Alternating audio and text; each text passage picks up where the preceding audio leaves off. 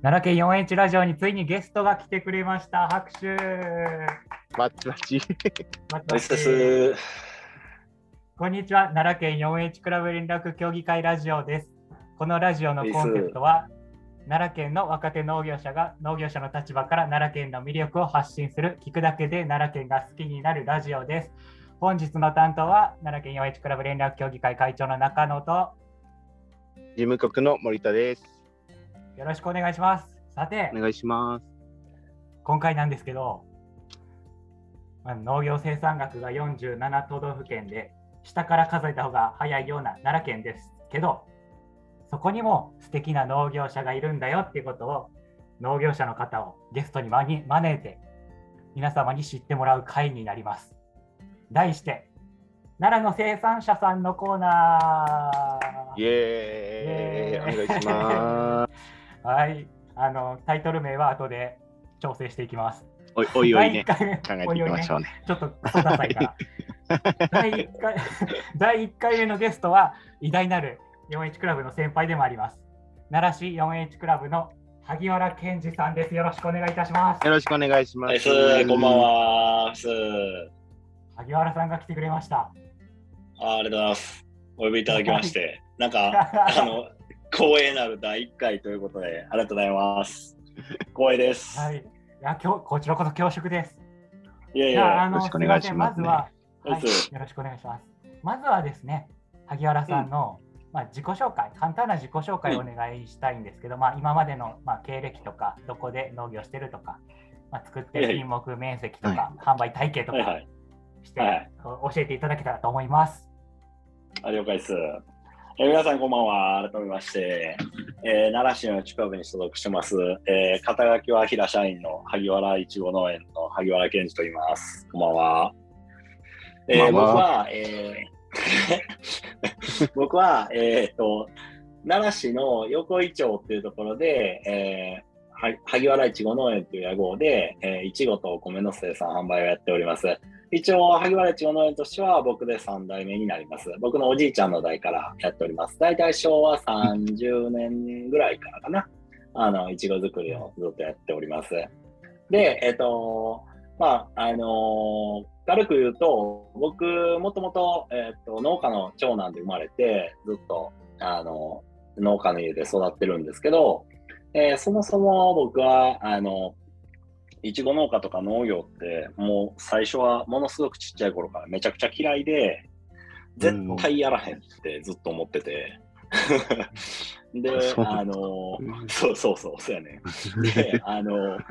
お親父とかおかんとかおじいちゃんとかみんな家族になんかあの農業系の高校行きやとか農業系の大学行きやとか言われてるけどことごとく断ったってあうん。の全然農業と関係ない高校行ってで農業と全然関係ない大学行ってで、えーそんな僕やねんけどじゃあなんで今お前農業やってんねんっていう話やねんけど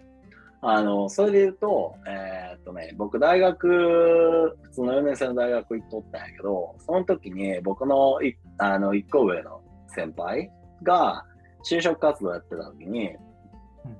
なんかねはい、えっと、就職が先輩決まって、えーあの、なんかし一緒に飲んでた時があって、その時に、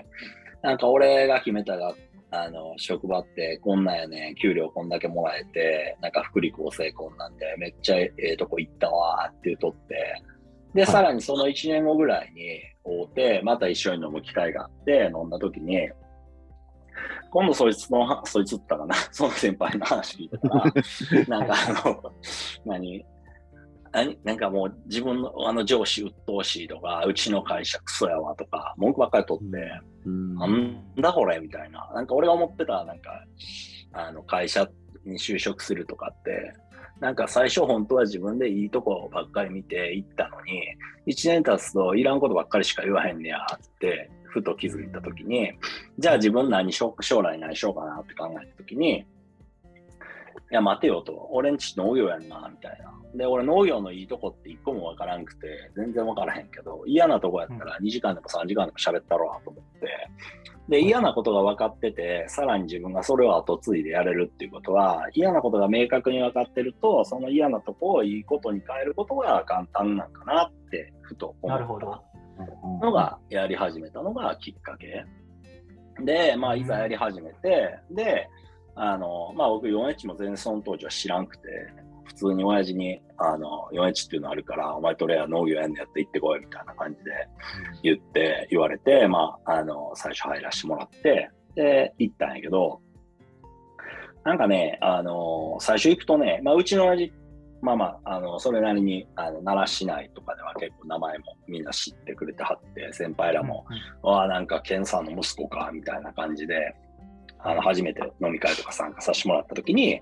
なんか、おケンさんの息子来よったで、みたいな、お前の親父いいな、俺若い頃めっちゃ飲まされてん。だから今日はお前に飲ますとか言われて、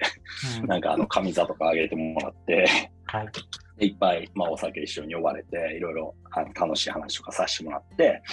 はい、で、まあまあ、IOH って楽しいとこやねって、その時は思ってて、で、やりだしたんやけど、なんかね、そのうちね、どこ行ってもね、なんかあの、あ、ケンさんの息子やね、ケンさんの息子やねって言われるのめっちゃ腹立って、だんだんと。いやいや、ケンさんの息子やけど、俺、ケンジやしなと思い出して、で、この世界で、あの、親父の名前じゃなくて、自分の名前で、なんかこう、覚えてもらいたいなって、まず思うようになって、でそこからね、うん、奈良市の4から、県連の方に活動参加させてもらうようになって、うんうん、そうなると、親父の名前は、はい、そうそうそうそうそうそうしてたから、はい、あんなんとかもまさしくその通りって感じだね。うん、で、今まあもう収納して十何年もう14年とか15年とか経つんかなぐらいになるけどね。うん。まあまあ、えー、何？えっと、販売とかって言ったっけ？販売とか。まあそうですね。販売とかどんなしてるとか。はい、ああ、えっ、ー、とね。品目とか、まあ、そうです。はいはいはいはえっ、ー、とね、いちごはね、ことかと秋姫と、えー、やってるんやけど、えっ、ー、と、うん、販売としては、えー、まあ、親父とかの代は、あのほとんど100%が市場出荷 JA 投資の市場出荷っていうのが主やったんやけど、うんはい、まあ今は基本的にはあれ？繋がってるよね？あ、大丈夫ですよ。繋がってますよ。はい、あの、今は、えー、っと、まあ、ほとんど、大体うちの95%、98%、まあ、その、はい、まあ、ほとんどが、まあ、あの、契約販売と、自分のところでまあ直売やってるんで、その直売でやってるっていうところやね。だからそこが逆に言うとさっき言ったように自分が農業やった時に親父の名前が全く通用せへん。まあ県名ももちろんそうやってんけど、まあ自分のあの商売っていうか農業の中ではまあ自分で一から売り場を、売り先を開拓していくってなると、親父の名前になって全く知るよしもなしって感じだから、ま、全く俺の名前で勝負っていう話だからね。だからそれがすごく心地よくて、うん。で、今もずっとやってて、それをなんか積み重ねてて、あのどんどんとそのまあ市場とちょ自分で売るっていうののなんか比率がどんどんどんどんとこう入れ替わってきたって感じが今かな。なるほど。まあ、自分なりの、はい、まあ、農業やろうっていう気持ちがもう結果としてそういう販売体験になっていったってことですね。そうやね。まあ市場の値段がまあほあのだんだんと下がってきて、なかなかあ、はいはい、あの値段的にもなかなか値段がつかへんっていう時代やったから余計にかなっていうのはね。うん。うん、なるほど。いろいろケーキ屋さんや、あのパティシエさんに卸してはるっていう記事を読ませていただいたんですけども、その辺はどういった形態になるんですか？そうそうそう。えっと、ケーキ屋さんとか、レストランさんとか、えっと、まあ、奈良なんでかき氷が有名なんでかき氷屋さんとか。そうですね。うん、そういうところが、まあ、うちはメインかな。今は奈良のことかのかき氷の、がすごい人気、ね、奈良の、やっぱ一大スポットになればと僕自身も思ってるんですけども、すごい僕も食べさせてもらって美味しいなと思って、やっぱり。そうやね。ことかのだからかき氷？そうですね。かき氷ね。はい、うん。美味しいよね。あの、すごくことかってすごくいい品種で美味しいし、はい、まあ甘みと酸味のバランスもあるし、あとやっぱりケーキ屋さんとかでやっぱり評価してもらうのは、うん、なんかその味っていう部分もあるんやけど、そのプラスやっぱ香りの部分やね。すごくいい香りがするっていうところ。うん、なるほど。うん。そういうところはやっぱりすごく、あの、評価されてる部分なんかなっていう気はするね。えっと、コトカの、うん、ほとんど今、コトカを栽培されてる、そうやね、今、なんですよね。うん、うち面積今55あるあるんやけど、あ、はい。うん、大体子とかがいます。今でも、でも、でも子とか30あるかな。で、秋姫が20ある。あと5あるは、まあ、あの、今最近出てきた奈良あかりとか、なるほどなのかとか、ちょっと実験的に作ってるって感じだけどね。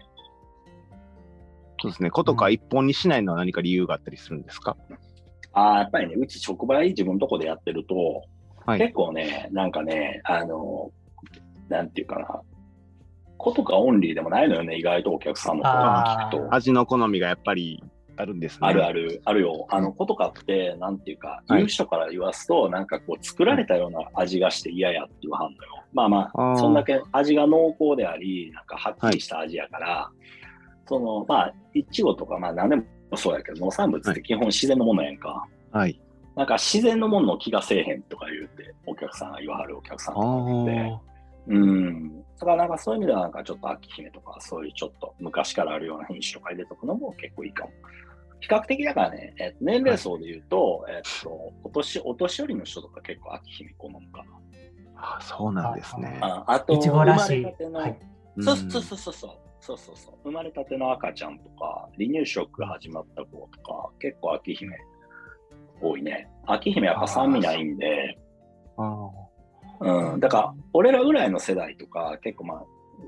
基本的にまあそのぐらいの年年代の人らって結構まあその甘みだけじゃなくて甘みと酸味のバランスとかが結構。おしゃれなこと言いよるやんか、最近さ。そうですねなん。かそうそうそうそうそう。なんかそうそういうのってなんかあるけど、なんかもう昔の人ってやっぱ甘甘い、甘いっていうか甘みっていうものにすごく植えてる世代の人らとかって、やっぱりこうなんか酸味とかマジいらんねんってみたいな。何やねんバランスってみたいな感じ？バランスとかどうでもいいしなみたいな。とりあえず甘いの欲しいみたいな。うんそうそういうねのとかになって、うん。まあまあ、だから人それぞれやっぱ舌って違うから、はい。うん。でそういった観点で、と、あ、うんはい。どうぞどうぞ、ごめんごめん。あ、いえ、そういった観点で、まあ、いろんな品種、まあ、品種をそうバラそうそうそうしてあるっていうそうそうそうそうそうことなんですね。うん。だから、なんやろね、えっと、だからそれで言うと、今、いちごって日本で300品種ぐらいあるって言われてるのかはい。な。うん。で、そんなにあった。結構、そうそうそうそう、日本ってすごい品種改良進んでる国で、うんうんそう、すごい多いんよね。で、なんか、は俺結構いろんなイチゴの品種食べるけど、まあ、どの品種食べても、あの、なんちゅうの、その品種のほんまのポテンシャル引き出してるイチゴってどれ食ってもうまいのよね、はっきり言って。なるほど。まずなるほ、どまずイチゴないのよ、どれも。うんで、そらせやんね。だって一個の品種生み出すのにさ、なんか何年もかけてさ、すげえお金かけてさ、作り出した品種がさ、うんこいつなんかあんまり大したことないけど、いっかみたいな感じで出してくるわけがないやんな。うんそうですよね。で最近さ、せやんか、最近ほんで品種とかさ、結構何県はこの品種みたいなさ、なんか品種、はい。県オリジナルブランド結構多いやんか。うんな、そんな中でさ、そうですねなんかこうそうそう、そんな中でさ、そんななんか、大して、大してこいつちょっとなみたいなやつさ、出すわけがないやんか。確かにと。かは絶対やっぱりうまいんよね。まあ、ただまあいろんな品種がね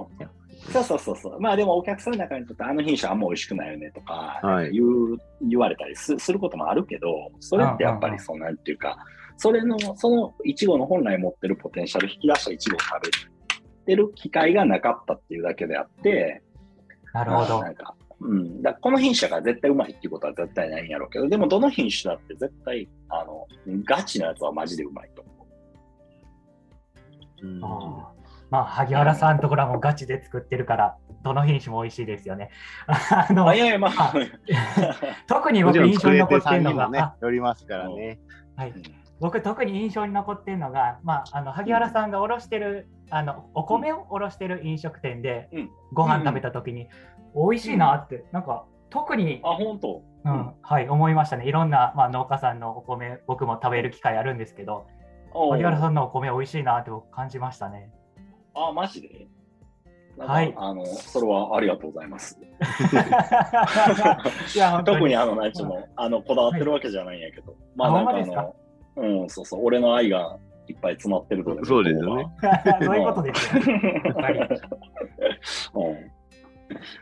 で、はい、せやで。萩原さん、萩原さんといえばですね、うん。まあうんそういう農業生産の他にも、なんかうん奈良県産のいちごの PR 活動とか。なんかうん地元の、最近で言ったら地元のサッカークラブと一緒に、なんか子供への食育活動とか、いろいろされてるじゃないですか。うん。なんか農業、その農業の生産活動以外に、なんかうん今力を入れてること、一番力入れてることって言ったら何になるんですかね？ああ、どうかな。なんかね、力入れてるっていうと、なんか結構語弊あるかもしれへんけど、うん。まあまあ、その、はい。はい。えっと、奈良奈良クラブと組んでお米作りやったりとか、まあ、そんなんもそうやねんけどうん、まあ、うん。多岐にもわたるんやけど、なんかい一概にこれとも言えへんねんけど、まはい。あ、なんやろな、えっと、まずはなんか農業っていうもの自体をうん、なんかこう、まあ俺、うん。自分の子供なんか小学校とか、あの保育子供園とか行かしてる子供のところにもなんか、そういう出前授業じゃないけど、そんな行ったりするんやけど、うん。なんかその、まあそのなんか目目的って結局、なんかその、なんていうかな、あの、えー農業っていう仕事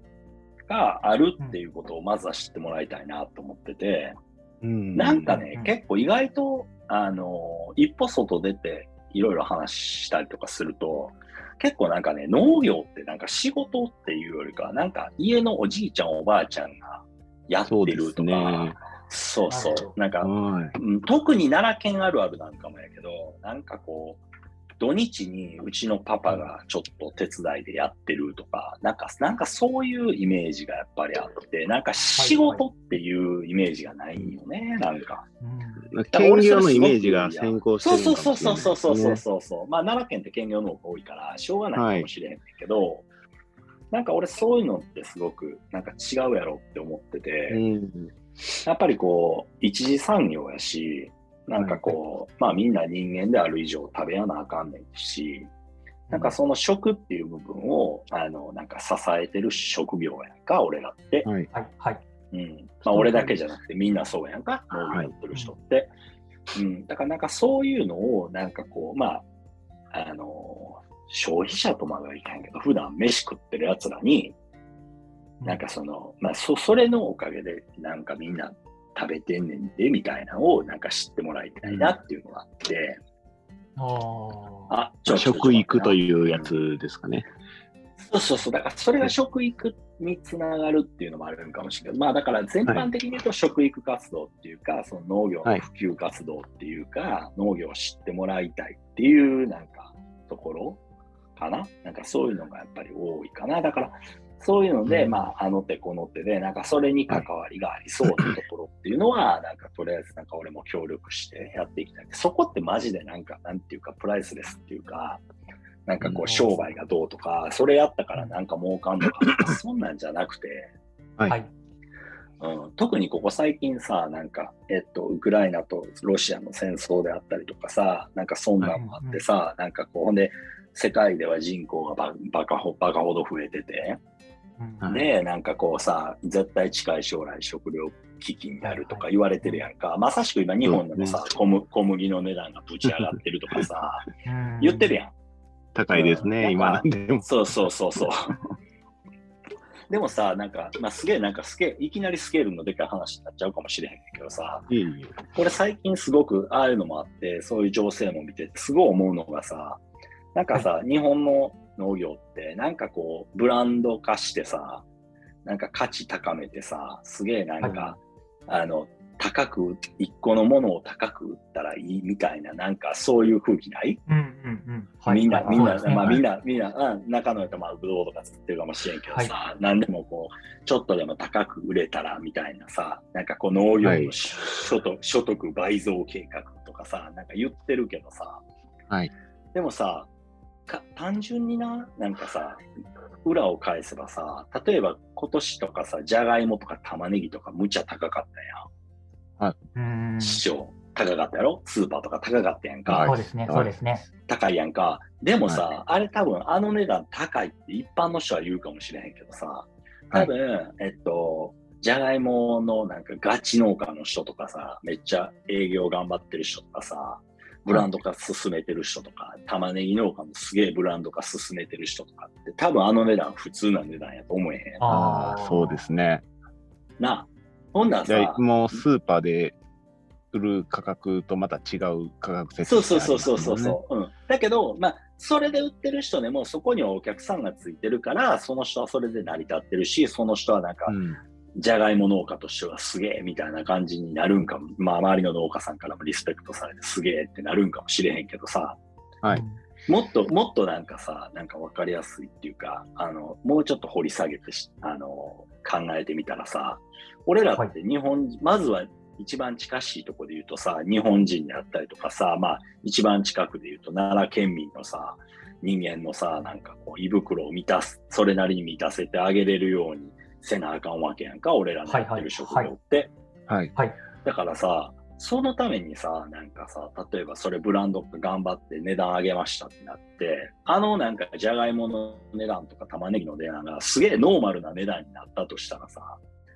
ある程度お金持ってる人しかあれ買えへんと思えへん。うん、そうですね。確かにこうしたらさ本当にそうそしたらさ、かほんじゃらさ、なんか、それで言ったらさ、え、じゃあ金持ってるやつはなんかまともになんか食えるけど、金持ってへんやつは食わんでええっていうことなんかよっていうことにならへん。うん、そうですね、今の俺すごい流れ俺すやったら。そうそうそう、俺すげえそこなんか最近すごく、特になんかここ数年はすげえなんか疑問に思うようになってて、ははい。あの確かにブランド化して自分とこの所得を上げていくとか、売上高上げていくってすげえ大事だから、もちろんその努力は惜しむことなくやるけども、うん。だけど、そればっかり追求していっても、なんか本当は俺らって儲けやなあかんっていう、まあもちろんあるよね。自分とこの農園としては儲けやなあかんな、うんはい利益出していかなあかんよね。それでないと、はいあの、商売として成り立たへんからさ。い。だけど、それとはもう一つ別で、なんていうのそうやってさっき言ったように、奈良県民とか日本人の胃袋を、まずは俺らが作ることによって、あの安安心してっていうか、安全に安心にみんなが毎日お腹いっぱい、今日何食べようかって今の日本人って言ってるけど、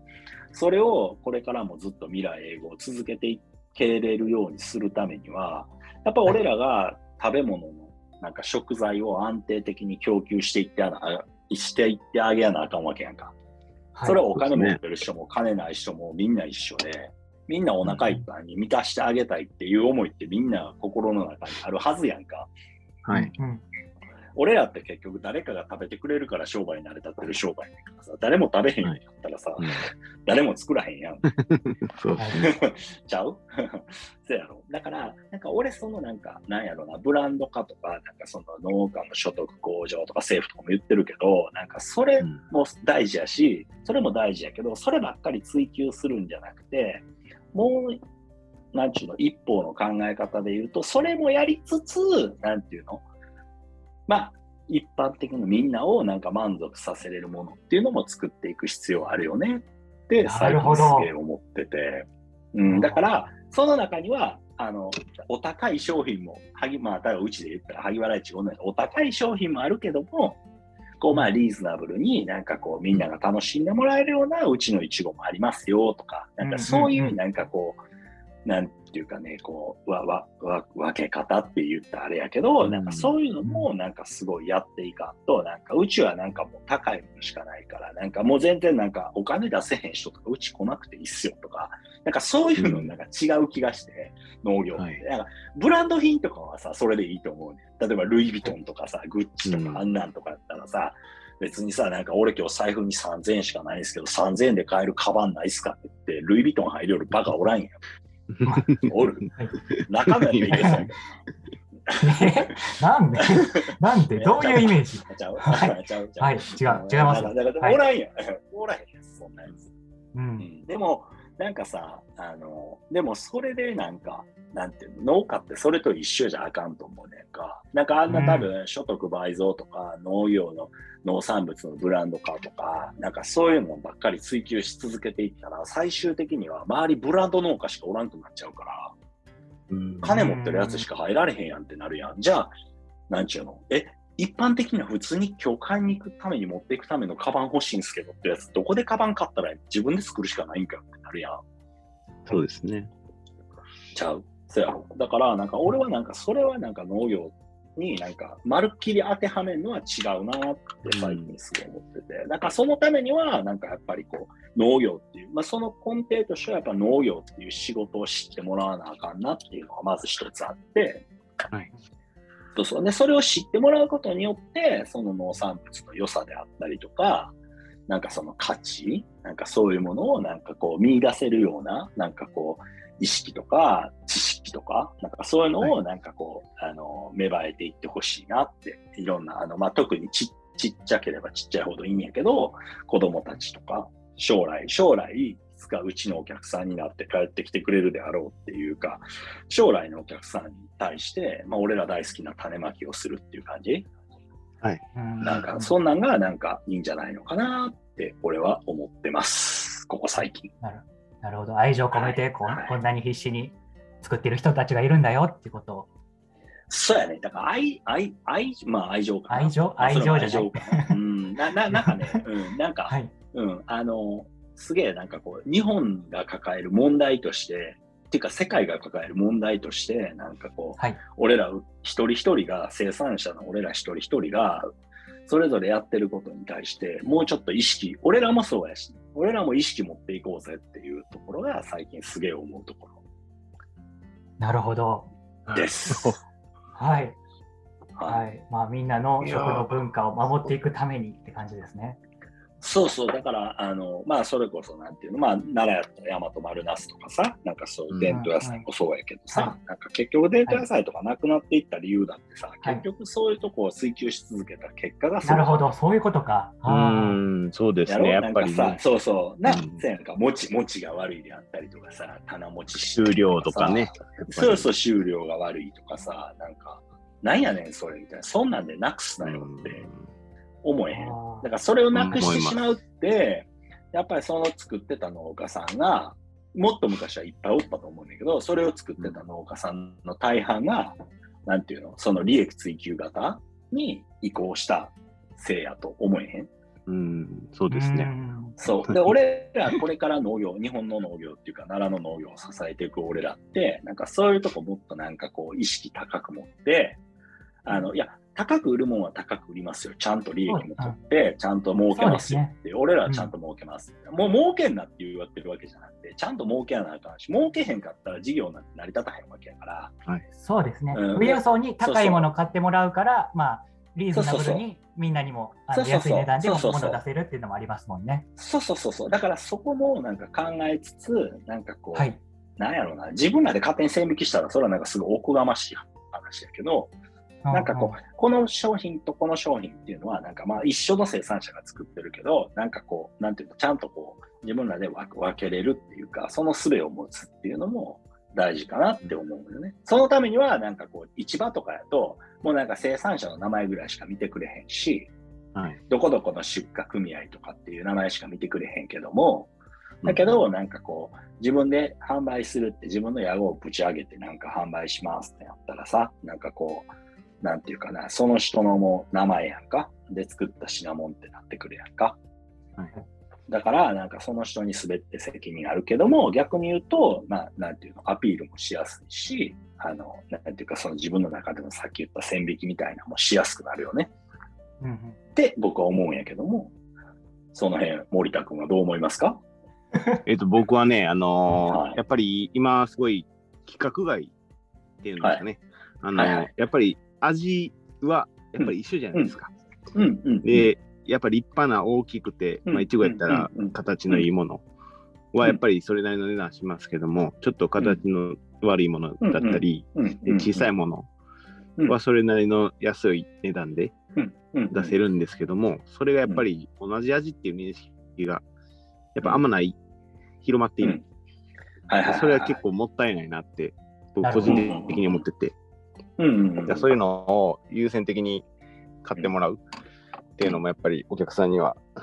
認知してもらうっていうのも、まあ、うん。僕らとしてはやっぱ高いやつをうん。高い値段で買ってもらうのが、それは一番いいんかもしれないんですけど、やっぱそれうんもうブランドもの、だからうん。ね、普段使いのカバンを買う人、うんうんうん。まあもちろんいますから、まあ、それが、そのそういう方が大半ですから、うんそういったものもちゃんと出していく、まあ廃棄するんじゃなくて、うんうん。っていうのはすごい常々最近思いますね、僕も。おーいいね。それは本当その通りやと思う。だから、なんかその辺の仕組みだからまあそれで言うなら、なんかなんていうか加工品を作ってみるとかさ、なんかそのはい自分のこの名前を売るための加工品を作ってみるとかっていうのも一ついいのかもしれへんし、はい。あの、なんやろな、結局はまあなんか、なんていうか、まあ、俺俺らの、まあ、中のもぶどうやから。え、森田君ってちなみに何作ってる僕、いちごと、えートマトを作らのせていただいてはい。何？俺の敵？いや、いやそれはもう仲間じゃないですか協力していただいてのあ、そう、あ、そう。勉強させていただいて。そうね。そういうの、そういうことを言うなってことやな、俺な。うんいえいえ そうそう、あ、そうそう。あ本人は、本人はもう全く、俺今今日の3人は全員季節もん商品を扱ってるわけやわな。あまあ、その時ししかないっていうものを扱ってるわけやね。うん。だからなんかあの、特にそうやけど、季節もん商品ってやっぱりさ、季節はが過ぎちゃうとさ、やっぱりなんかこう、うんせっかくつけたファンとかでも、やっぱりこう全部が全部残ってくれてるわけじゃなくて、やっぱ忘れられていくもんやから。ううんん。あーだから、また来年ってなりますもんね。そうそうそうそうそう。で、その来年さ、ほんまに戻ってきてくれるかどうかなんて、なんて誰もわからへんやんか。うん。うんうん。あだから、それで考えると、なんかその、なんていうか、そういう加工品とか作って、その季節、あのオフシーズンっていうか、に、まあ、自分とこの、なんか名前とか、ものをうん。商品を忘れら忘れられへんように、お客さんをつなぎ止めておくっていうのも、まあ、うん。そういうためのなんか商材として、なんかそういう、まあ、弾きのもんとか、あの、B 品、C 品っていうか、なんかそういうのをなんか扱うっていうのはもちろん大切なことやし、いいと思うし、はい今世界的に流行ってる SDGs、持続可能なみたいな、なんかそんなんでも、なんかすごく廃棄っていうことはなんかあんま良くないみたいなこと言われてるからさ、だからそれで言うとそういうのはなんかすごくいいのかもしれへんよね。あー時代にも合ってる。うんそうそうそうそう、多分なんかこれからの時代ってなんかそういう時代なんじゃない多分なんかこう、もうなんていうか、なんて言ったってさ、もう日本人は特にやけど、なんかすげえなんかこう楽覚えちゃってるからさ、なんかこう気楽に食べれるもんっていうのがやっぱり今最近すげえもうもてはやされるやん。野菜、野菜だってさ、もうほとんど買った野菜になってたりとかさ、うん。もうさ、もういつも俺さ、なんか腹立たしくてしゃあないんだけどさ、なんか今なんかあの、野菜が高騰しておりますみたいなさ、ようあるやん、ほうれん草めっちゃ高いですよとか言ってさ、めっちゃ高いってほんでなんぼやねんと思ったら一足180円とかさ、普段より80円高いだけかよみたいなさ、時あるやんか。うんで、ねそのくせなんか、そのくせお前マクドナルドの200円ぐらい値段上がってんのはなんなんのことなし買うんかいって話やんか。うん。でも、なんか、あの、でもさ、そんな時に限ってさ、なんか、こちら、あの、なんか、なんちの、カット野菜の冷凍のなんか、ほうれん草は値段が崩れず、お安く買えます、みたいなこと言ったりするやん。はい。大体、大体ほんでさ、あれなんかさ、産地見たらさ、外国とかなってるやん。うんあんなんで誰とあかんねんってって俺は思うけどね。なんか、あれさ、その相手、相手国さ、なんか自分、自国民がさ、上、上出すとさ、絶対日本になんか出してこうへんやんか。あ、そうですね。本当に。そうん。だからそんな時にさ、あの、あの理論通用するかよって俺は思ってて。なるほど。うん。だから、やっぱなんか高いけど、なんかそこはなんかこう、なんていうの消費者の人にも、なんかこう、生産者の人らを未来、未来のためにっていうか、のためになんかこう、なんちゅうの、えーこう、なんか作って、み持続的に作ってもらえるように、今は高いけど、なんか買おうよっていう、なんかこう、なんちゅうか動きっていうか、なんかそういうのをなんかしていってもらえるように、なんか働きかけていくべきなんやろうなって、その声を上げていくのは多分俺ら農業者なんやろうなって思ってうんて、メディアじゃないやろうって思ってて。うんううんん。だからそのためにまああそういうメディア出たりとか、なんかそんなのも大事なのかもしれへんけどね。うん。そういう意味でいくと、やっぱりこはい子供さんにね、うんそういった活動をするっていうのは非常に効果的ですよね。そうやね。美味しい味をだから。うん。ねそうそうそう。小さい子頃から知る供ってすげえ、なんちゅうの、なんていうか、ざある種、時に残酷やからさ、はい。子供の舌って結構騙せへんのよね。あだから、なんかすげえ、一回なんかね、えっと、何回か飲み、みんなと飲んだりした時に、俺何回か言ったことあるかもしれない。奈良市のちクラブで、あの、はい食育イベントの、あの、一環でね、えっと、はいこちらの、あの、柳生の坂原の方で作ってはる丸ナスを使って、あ。はい。あのその丸ナスを収穫してもらって、子供さん、子供を持ってるか家族さんを招いて、あの募集して、招いて、で、収穫やって、子供と親子で、親子で収穫してもらって、それをその後、なんか、近くのなんかバーベキュー場みたいなところで、料理して食べますみたいな、あの、講座みたいなのをやったことがあって、はい。その時ね、えーそうそう、丸ナスのハンバーガーとか、なんかホットドッグかなんかそんな系のやつを作ったことがあってね。はい、いいですね。うん、でね、そうそうそう。ね、まあまあ、それはすごくまあ大盛況で終わってさ、なんか外国人の、あの、あれ、なんちゅうの親子さんとかも来てはってさ、それそれはまあすごく大盛況、面白く終わってんけどさ、さらにこれにはなんか続きがあって、その続きの方が俺はすげえ値打ちがあったっていうか、価値あったねって思うねんけど、あのなるほ。ど。あの、一旦ごめんなさい。ミーティングの残り時間がうんぬんなんで、お、あの、一回切るチャプター変えます。チャプチャプター変えます。はい、はいじゃあ。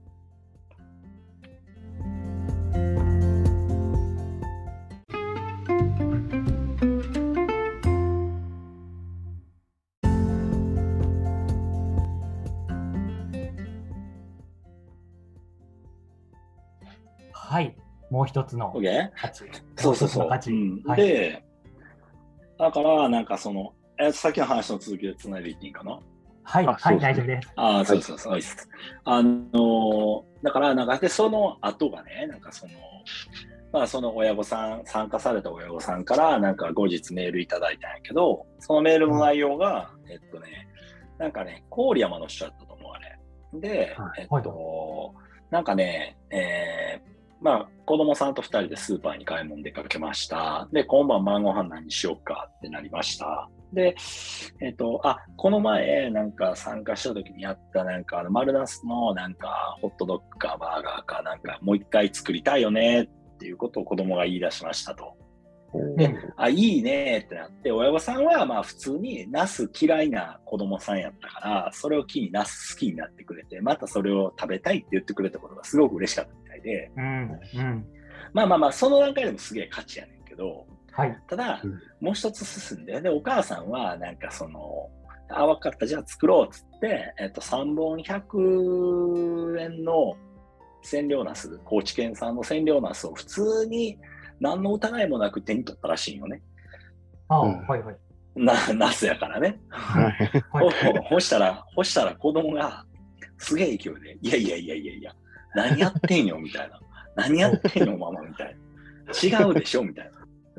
前やったやつをやるのには、ここ、その時たまたまそのスーパーに、なんかその某、あの、参加してくれた、あその丸ナス農家さんの生産者の丸ナス M さんが並んでたんや。そう、M さん。うん丸ナスが並んでたんやと、はいほんで、なんかその、うお、え、なんか、ここのほら、あの、M さんのナスじゃないと、前のやつできひんでしょ？みたいなことを子供が言ったっていうね。へ で、ーそのま M さんの丸ナス1個200円やったらしいよね。うん、うん。だけど、なんか、こう、おあのお菓子をねだられてるわけでもないし、子供に至極なんかこう、なんていうか、なんていうの、すげえ正論をぶち、ぶちつけられたから、なんかこう、親としてすげえ恥ずかしくなりましたっていう、なんか、へあーの、まあ、あの、メールをいただいてね、なんかすげえ、はいはい。それその値段の差って100円やけど、そんな100円の差でかいなーって思って、うん。これぞまさしく食育やし、なんかこう、うん。これが成功やんねと思って、親御、うん。親御さんは気づいてないけど、子供が気づいてるっていう。うん。子供がし、あの、今日晩何食べたいカレーライスとかではなくて、なんか今日晩食べるしょあのメニューを決めた上に、さらにそこで使う食材まで選ぶっていうのって、すげえマジで感動せえへん。ハッとしますね全然、なあ、俺全然ナス作ってへんけど、マジで感動してす。すげえな。その子供、うん、その子供の頭の中には前の体験が流れてたんですね。そうそうそうそうそう。う。だからその体験を再現するためには、そこであの使ったものだったりとかっていうものは、もう絶対的に必要不可欠なものやったっていうことだよなるね。うん、すげえよな。あのおっちゃん、あの、あのおっちゃんたちのあのナスが。そう。そうそうそういいで。すね。まあ、あのおっちゃんって言ったら、お前 M さんに怒られるかもしれんけど。いやいやいや そっかそっか、あの、くあの素敵なお兄さんたちの。そうそうそうそう。でそこでやっぱり最初にね、その美味しいナスを食べた、その最初じゃないかもしれないですけど、そうそうそうそうそのそういう体験がやっぱ将来ね、ずっとナス好きでそうそういるっ。ていう一歩のきっかけになるじゃないですか。やっぱりナ嫌いななお子さんとかやっぱね、ずっと嫌いなままでそうそうそうそうそうしていくので、うん。それは最初にそういう経験をするっていうのはやっぱりうん。大事やと思いますそうね。そうそう。だからそのなんかさ、嫌いな理由ってすげえなんか、めちゃくちゃ簡単で、なんかこうさ、あの、嫌いやからなんか食べさそうとしてさ、なんかこう、人参嫌いやからそれを細かく刻んで、ハンバーグに入れて食べさしましたとかって言ってるけど、まあ確かにあれもいいけど、なんかそうじゃなくて、なんかこう、ちょっと普段と違う人参使ってみるとかさ、なんかそういうあのあそうですね。いいいいんじゃないかなとか思って、なんか、ちょ普段人参食べれへんなら、うちの人参一回使ってくださいよとか、うちのなんか、んあのほうれん草使ってくださいよとか、おたくらのなんか会のなんかあれじゃんの、なんかあの役員の中にもなんかほうれん草作ってはる人もいてはるやろうしさ、あそうですね。はい。のそれこそとと、そうそう、トマト嫌いな人に、なんかこう森田君が作った俺のトマト一回食食わしてみてくださいよみたいな。うん、そうですね。余計、余計嫌いになりました言われたら、それは俺知らんけどさ。それはまあもうね、仕方ないんですけど、うんそれはもう森田君はなんかあの夜な夜な枕を濡らしてくれ。俺の努力不足やったんや。そうそう。現実は残酷やとか言いながら。やっぱり最近、この好き嫌いが多いっていう、あのうん僕、奥さん保育、うんあの保育士なんですけど、最近の子すごい好き嫌い多いみたいなのをえー聞くので、うん。やっぱそういうちゃんとした野菜を食べてないうんっていうのは、まあ想像かもしれないですけど、やっぱあるんかなっていうのはあるので、いや、あると思うよ。やっぱりね、はいなんていうかね、そのさ、ほら、俺らの親父らの世代とか、おじいちゃんの世代ってさ、日本人って基本植えてるやん。はい。そこまでさ、食べたいものいっぱい食べっていうか、腹を満たしたいっていうか、お腹いっぱいっていう経験があんまりないっていう世代の人らやんか。俺らってお腹いっぱいの経験って常あるけど、はい。あの、その世代の人ってみんなそうやんか。なんか、はいその世代の人らってやっぱり、こうなんていうか、食べるものを手に入れるために少なからず努力してるんよね。なんかこう、しんどい目してるんよね。なるほど。だから、うんなんかその、なんていうかね、好き嫌いってなくなるんよね。今のおあの、俺らもそうやけど、なんかその、やっぱ俺ら食べることに対してさ、なんかその、そこまで努力してないよね。多分してないですね。金出しゃ、な金出しゃ買えるわけやからさ、うん。何でも好きなものしてますからね食えるわけや。そうそうそう。ほんで、お腹いっぱいになったらさ、もうなんか、とか賞味期限とかさ、誰が決めたかわからんような数字をさ、当てにしてさ、捨てちゃったりとかさ、普通にしちゃうわけやんか。うん。だからなんかそういうのって、なんかこう、もあると思うわ。やっぱりなんかこう、なんていうか。だからさ、よくあるやん。なんかこう、この、あの、野菜嫌いやったけど、収穫体験行ってやったら食べましたとかってよう聞くやろ。なんか、うんはいテレビとかでもやってたりするやん。はい。あんなんてまさしくだと思うんだよ。そうですね取るっていうことの大変さ、ハウスの中の暑さとか、なんかトゲトゲついててそれに刺さって痛かったとか、見っけるためになんかこう結構見っけるのを苦労したとかさ、なんかこう自分がなんか頑張ってその食材を手に入れたから、なんかこう、これはすげえ特別ですみたいな感じってやっぱり人間って、やっぱり本能のどっかにあんねやろな。ありますね。そうそう、狩猟民族じゃないけどさ、なんかこう、取ってきたぜみたいな、なんかこう、あんねやろな。うんちっちゃい頃、あらへんかったらなんかさ、つくしとか取ってさ、つくしとか絶対ち、なあ、ちっちゃい頃絶対美味しくないやん、あんな。でもさ、なんか知らんけど、つくとってさ、なんかそれ晩ご飯とか出てきたら、なんかちょっとなんか買った感するやん。あとは、あの、奈良やからかもしれないですけど、農業体験の授業があったりとかで、うん、まあ、うん、作ったやつを家庭に持って帰る経験とか。うん、そうそうそうそうそうそうそう。そういうのがやっぱりいい、ね、いいよね。うん。はい。だからなんか、あの、すごい、俺も近所の帯とか小学校に出前授業行って、その時になんか、四一の子らが作ってる、あの、伝統野菜を、あの、ちょっと、お土産で持って行ってんけどさ、はい。そしたらなんか、その家の持って帰らした親、親御さんからなんか、その時、ひも唐辛子持って行ったんかな。なんか、あの、ししとうとか、うちの子絶対食べへんかったのに、進んでみんな食べましたとかってさ、言ってたりとかするんだけど。なんかすげえそんなんて嬉しいよね。嬉しいし、すごいそういうのが大事やね。と、大事やと思いますね。はい。うん。農業の農業の発展とかみんなの食卓を守るには体験が大事だと。で萩原さんはそれを今大切にしてると。そうだね。すごいそうだね。はいやっぱそこは、うん、すごい大事にしてますね。なんかすげえ、ななんかすげえ長くなっていろんなとこ行っちゃって、最終的いやいやいやいにや。は本当なんかそういうことだと思うよ。ああ、いや、すごい。みんなそね、なんかすごいいいよね。なんか、はいみんなの胃袋俺らが守ってるぜみたいなさ、う。はい。すげえ責任感をふつふつ湧いてくるよな。ああ、確かに。頑張らないと。なな だから、はい中中のだから明日からなんかあのぶどうだけじゃなくてなんかこう玉ねぎとか作ったらいいんちゃう？確かに。確かに。で僕も野菜下手やから作らんわとか思ってたんですけど、確かにもうもうちょっと頑張らないとあかん、僕も。うんそうそうそうそう。はい。はい、すごい勉強になったんですけど、まあ、最後にちょっと聞きたいのが、まあ、萩原さんといえば、まあ、うんこういう関係が広くて、飲食店さんとかバイヤーさんとか、まあ、もう政治の人までもなんかたくさん知り合いがいて、い。でも奈良県の、はい、いやいやいや、奈良県のもうほんま隅々まで知り尽くしてるっていうイメージがあるんですら。いねや、。そんなことないです。はい。いや、まあまあまあ。でも、その萩原さんの思う奈良県の魅力、まあ、このラジオのちょっとテーマになるんで、奈良県の魅力とか、まあ、ぜひここに行ってほしいっていう、なんか具体的な場所とか、そんなのもあったら教えていただきたいなと思います。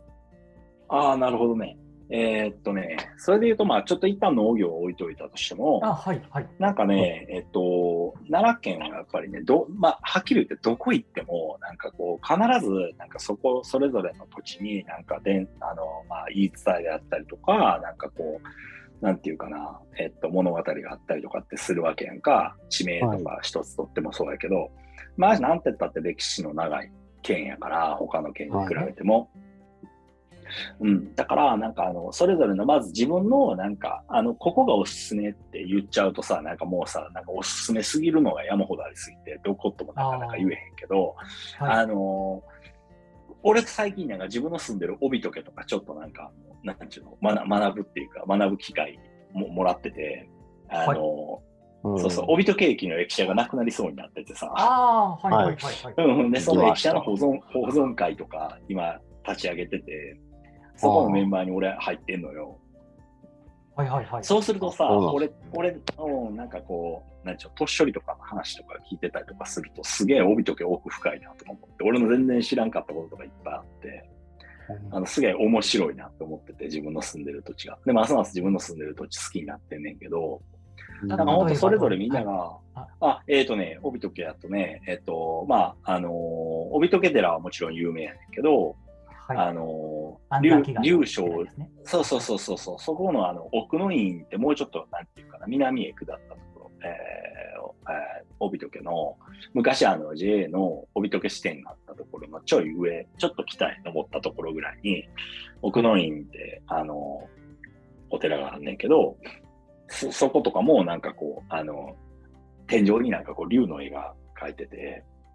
で、なんかこう、その竜はなんかこう、昔にこうなんか、夜な夜な、こう、天井から抜け出して、こう、うちの近くに広大寺池っていう奈良市で一番でかいため池があんねんけど、はい。そこにこう水を飲みに行ってたみたいな。で朝になってもお坊さんが掃除しようとするといつもなんか床が濡れてるみたいな、髭からこう水が滴ってるみたいな伝説があったりとか、で、はい。なんかその竜をなんかその天井に閉じ込めるためになんかこう鱗の一部をこう黒く塗って出られへんようにしたとかね、なんかそんな言い伝えがあったりとか、あとなんかね、山村町って、まあ今山町って今一一括りにされてるんだけど、まあその昔は山村町と下山町っていうの俺は下山町が実家やねんけど、はい。あの山村町まあ、えっ、と、加護四一の会長やった岩井君とか、井の岡翔介君とか、はい。はいあの辺が住んでる地域とかの、はいはい。あのところのには、なんか、えっと、聖徳太子の弟さんの、なんかこう、邸宅があった跡地があるとか、へそうなんーかあるんよ。そうそうそうそう。あの、まず、まず。そうそうそうそうそう。ももまず、もともとかいっていう話だけど、なんかもともとね、えっと、こ郡山のあたりやったかな。なんかにね、えっとね、あのすげえ、こう、有力な豪族が住んでたらしくて、そいつが、なんかこう、結構邪魔っていうか、そいつと戦争をやってた時に、それの討伐になんかこう、聖徳太子が任命したのが自分の弟やったっていう。へで、それに睨みを利かすために、ちょうどいい場所が山村町のそこの邸宅の跡地だったっていうところで、そこになんか陣を張ってとかっていう伝説が残ってたりとか、そんなんもあったりとか、うん。だから、帯解寺でもすげえ有名やけど、帯解寺一つとっても、なんか過去の天皇の、なんかこう、なんちゅうの、まあずっと子供ができひんくて困ってて、どうしようかどうしようかって、まあ天皇家やからさ、後取り問題あるやんか。うん、えって言ってた時に、なんかこう夜な夜な枕元にお釈迦さんが立って、なんかその都から南の方に行ったところに、お腹のところに帯を巻いたような地蔵さんがあるから、それをなんか祀れば、あの、晴れて解任するでしょうみたいなこと言われた言うて、ほんで、あの、使いのもん出したら、あの、帯戸家のあたり、帯戸家寺の今のあの場所に、その地蔵さんがおったみたいな。それをなんか祭り立ったら、見事ご解任されましたみたいなさ。なんかそんな、そんなのがあって、そうそうそう。で、それで、なんか、ね、見事、なんか帯が解けたっていうこと、解任で帯が解けたっていうことで、帯解け寺って帯解けていう名前がついてるなんや。そうそうそうそう。そうそうそう。すごい面白い、それだけ聞いた。ああ、面白いですね。そうそうそうそう。うん、だから、なんかそういうのもあったりとかで、なんかこう結構ね、あの、自分の地域、それぞれみんな住んでる地域のそれぞれの場所に必ず、あの、二つ三つは必ずそういう面白い意味言われとか絶対あると思うから、なんかそういうのなんかちょっと、掘り下げて調べてみたりすると、なんかすっげえ面白いかもしれへんね。あそうですね。だから最近は、そうそう、なんか奈良に住んでて奈良を進めてたと、なんか、うん、今更さ、奈良奈良の鹿鹿見に行ってもしゃあないしさ、東大に行ってもしゃあないし、うん、だいぶ大仏とかってって話やんか。うん、だだけど、なんかそこまでクソ有名じゃなくても、自分の住んでる地域一つとっても、すげえなんかいっぱいそういうちょっとありがたかったり、面白かったり、ちょっとなんかこう、七不思議的なやつとか、都市伝説的なのがあったりとかで、すげえ面白い。はあ。そういうのをまた知ると、他の地域の見え方が変わってくるかもしれないですね。そうそうそうそう。そうそう。で、自分とこ知ると、なんか、そっからどんどん派生してさ、なんかこう、うんなんていうあ、じゃあそ次そこの地域はどうとか、なんかいろいろ多分その地域になるから、なんかそういうの結構。でさ、奈良ってさ、どこ行ってもさ、あの普通に当たり前のようになんかそこら中に祠があったりとかさ、なんかもう縦看板あったりするやろ。でもさ、あの、あまりにもなんか日々毎日見てるからさ、何も気にもしとめてへんけど、はい、実は気に留めてみるとそうやってんやみたいな結構あったりとか。うん、なんかそんな面白いから結構なんか、最近はそんなんちょっとハマってますね。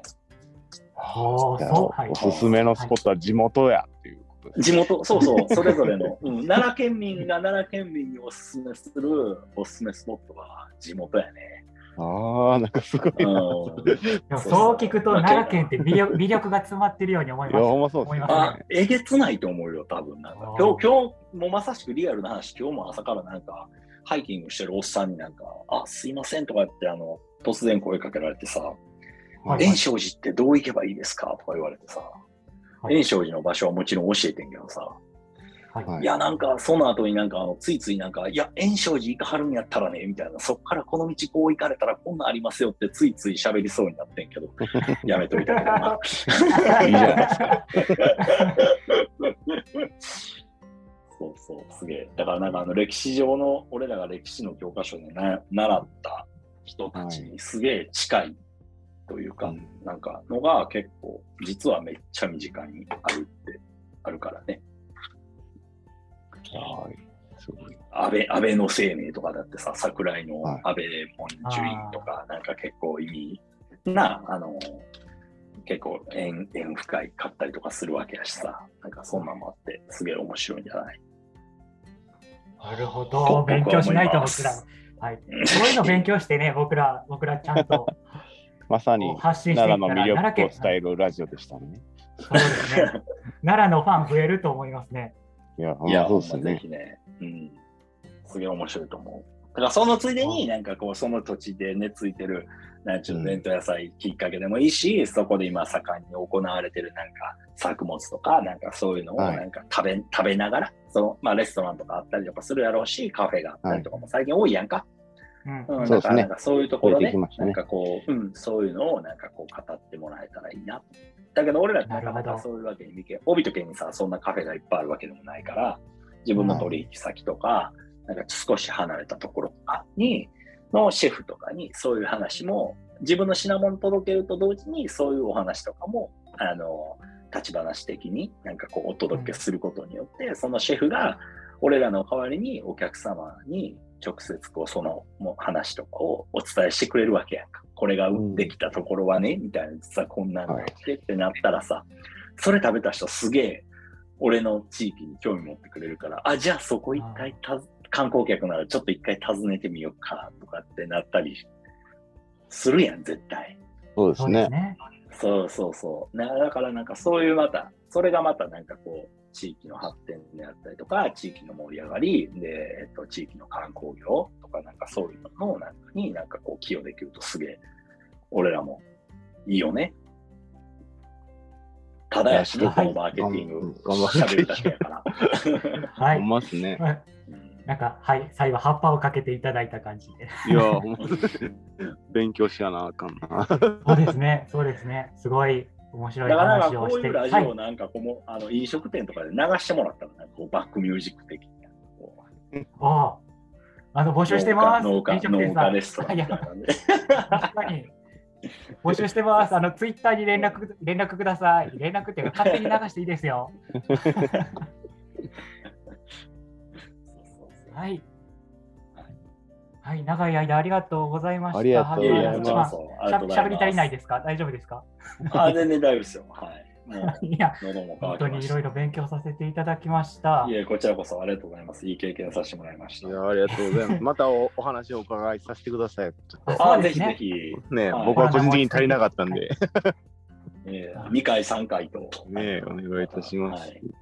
あの人に困ったらまたぜひ楽しかったんでまた出させてください。あありがとうございます。楽しかったと言っていただきました。あり